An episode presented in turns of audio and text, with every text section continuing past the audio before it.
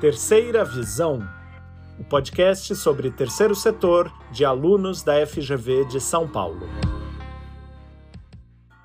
Bom dia, boa tarde e boa noite. Sejam bem-vindos ao episódio Filantropia em Pauta. Esse foi realizado pelos alunos Ana Beatriz Magalhães, Brandon Reis, Jaqueline Kimura e Pedro Lima.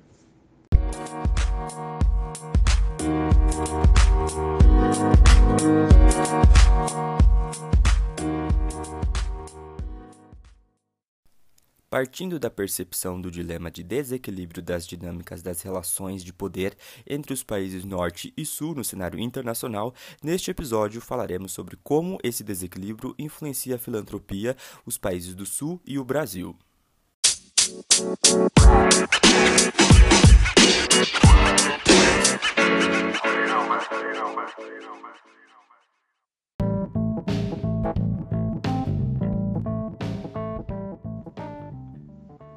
Segundo o IDES, Instituto para o Desenvolvimento do Investimento Social, a filantropia para o desenvolvimento internacional, nas 23 maiores economias mundiais em 2010, é estimada em aproximadamente 56 bilhões de dólares, onde Reino Unido e Estados Unidos são líderes em doações privadas para causas externas. As relações filantrópicas entre países são um dilema histórico, socioeconômico e geopolítico. Historicamente, países como os Estados Unidos, Reino Unido, Holanda, Suécia e Canadá de economia avançada, industrializados e do norte eram tradicionalmente países doadores que direcionavam cooperação internacional para países pobres e para a América Latina, principalmente a partir da década de 60, que foi justamente durante o período do mundo bipolar, com o ZEUA e União Soviética. Então, a ajuda não era troco de nada e muitas vezes vinha acompanhada de exercícios geopolíticos. Colocar a. Não, não. A cooperação internacional ela nasce, né, com o objetivo de promoção do desenvolvimento depois da Segunda Guerra, no âmbito das instituições de Bretton Woods.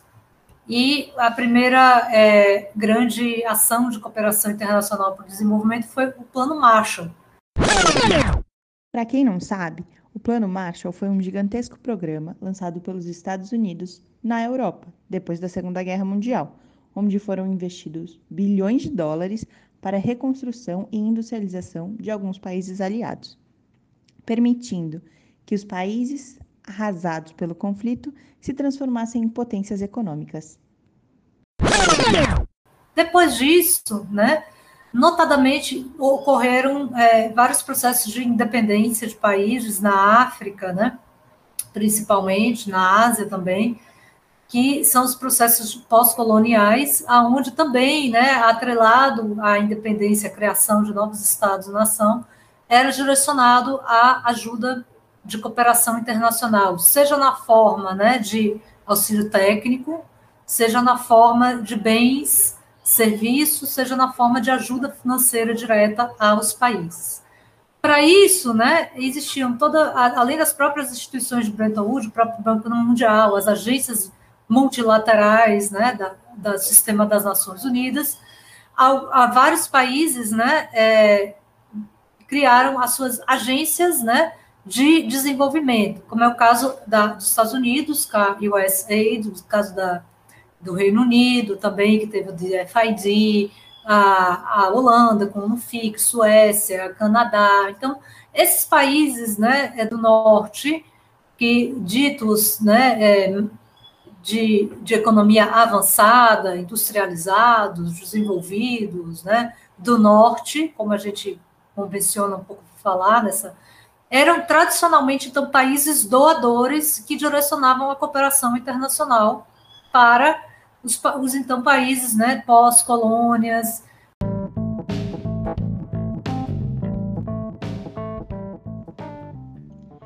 Isso passou a mudar com a ascensão dos países de renda média, principalmente os BRICS, que passaram a ajudar na cooperação internacional que ficou conhecida como Sul-Sul, tanto por meio do conhecimento com assistência técnica quanto por meio de recursos.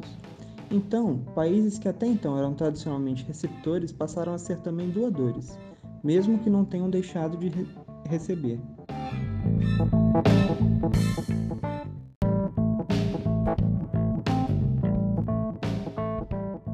Existiam tanto cooperações bilaterais, trilaterais e multilaterais, e etc., quanto a cooperação dita não oficial, que tratava da cooperação solidária organizada principalmente por algumas ONGs internacionais que faziam captação de recursos nos países mais tradicionais pré-anos 2000. Essa cooperação internacional não oficial solidária teve um papel importante no apoio a várias organizações de base no Brasil, que se estruturaram mais tarde como ONGs. Então, a partir de 2000, por conta de mudanças nos países do Norte, as organizações foram duramente atingidas pela perda da cooperação internacional, que diminuiria bastante, já que a cooperação internacional deixa de ser uma prioridade e a agenda para a mobilidade social cessa.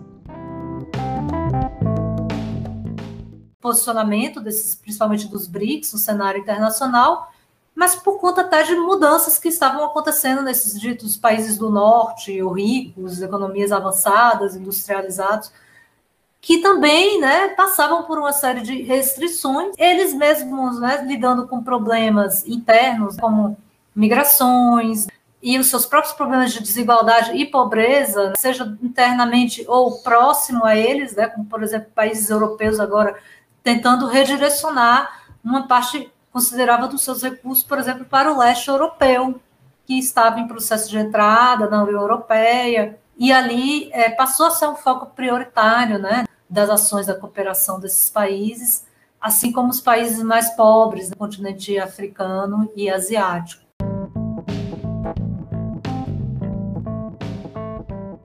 A partir dos anos 2000, surgem outros atores de filantropia internacional, como mega fundações privadas que advêm de famílias de bilionários, como Bill Gates e George Soros.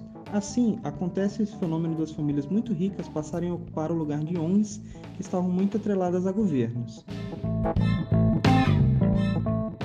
A partir dos anos 2000, outros atores nessa cooperação né, internacional, como atores da filantropia internacional, especialmente essas mega fundações privadas, né, que advêm principalmente de famílias de bilionários, né, como Bill Gates, como Warren Buffett. E é, começa a acontecer né, esse fenômeno desses novos atores de fundações enormes, privadas, muito ricas, né, começarem a ocupar espaços que antes eram ocupados por essas ONGs que, por sua vez, estavam muito atreladas a governos, à própria agenda da cooperação oficial.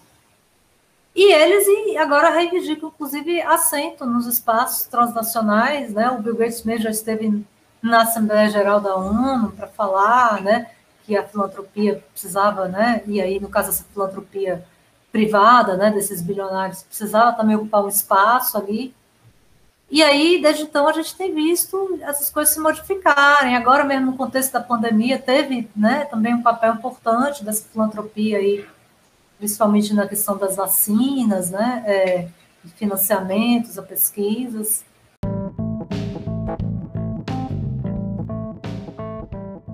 Existem controvérsias se a filantropia auxilia no combate à desigualdade social.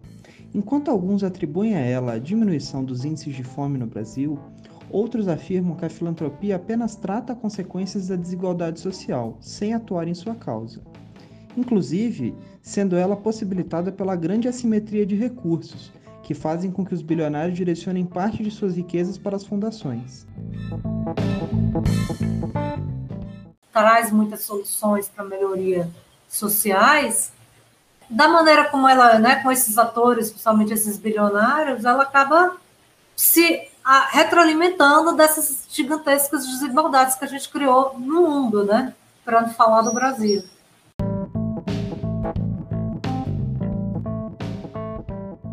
E no contexto pandêmico, a influência dos grandes empresários só aumentou. No entanto, mesmo com as dificuldades, os países vão continuar fazendo cooperações. Os, os, países, mesmo com suas dificuldades internas, eles vão continuar fazendo cooperação.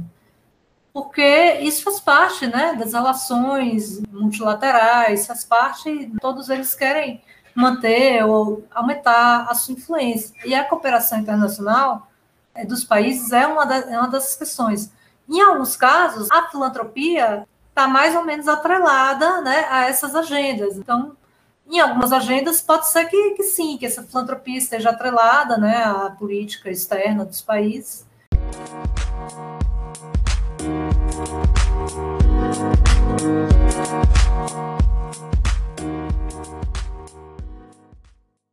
Em conclusão, observa-se que as cooperações internacionais entre os países tendem a permanecer existindo dentro dessa lógica de poder do capital e da divisão internacional do trabalho, onde as desigualdades permanecem existindo, pois elas ainda não são combatidas estruturalmente enquanto um problema inerente ao capitalismo.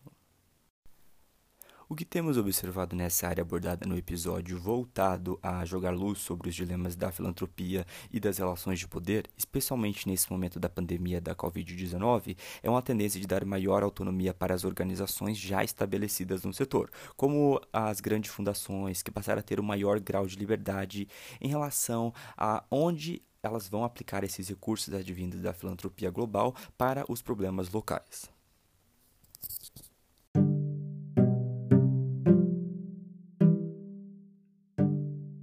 Bom, deixamos então essa reflexão. E gostaríamos de deixar o nosso agradecimento especial à professora Patrícia Mendonça e ao professor Fernando Nogueira, que nos auxiliaram durante esse processo. Uma boa tarde, um bom dia e uma boa noite.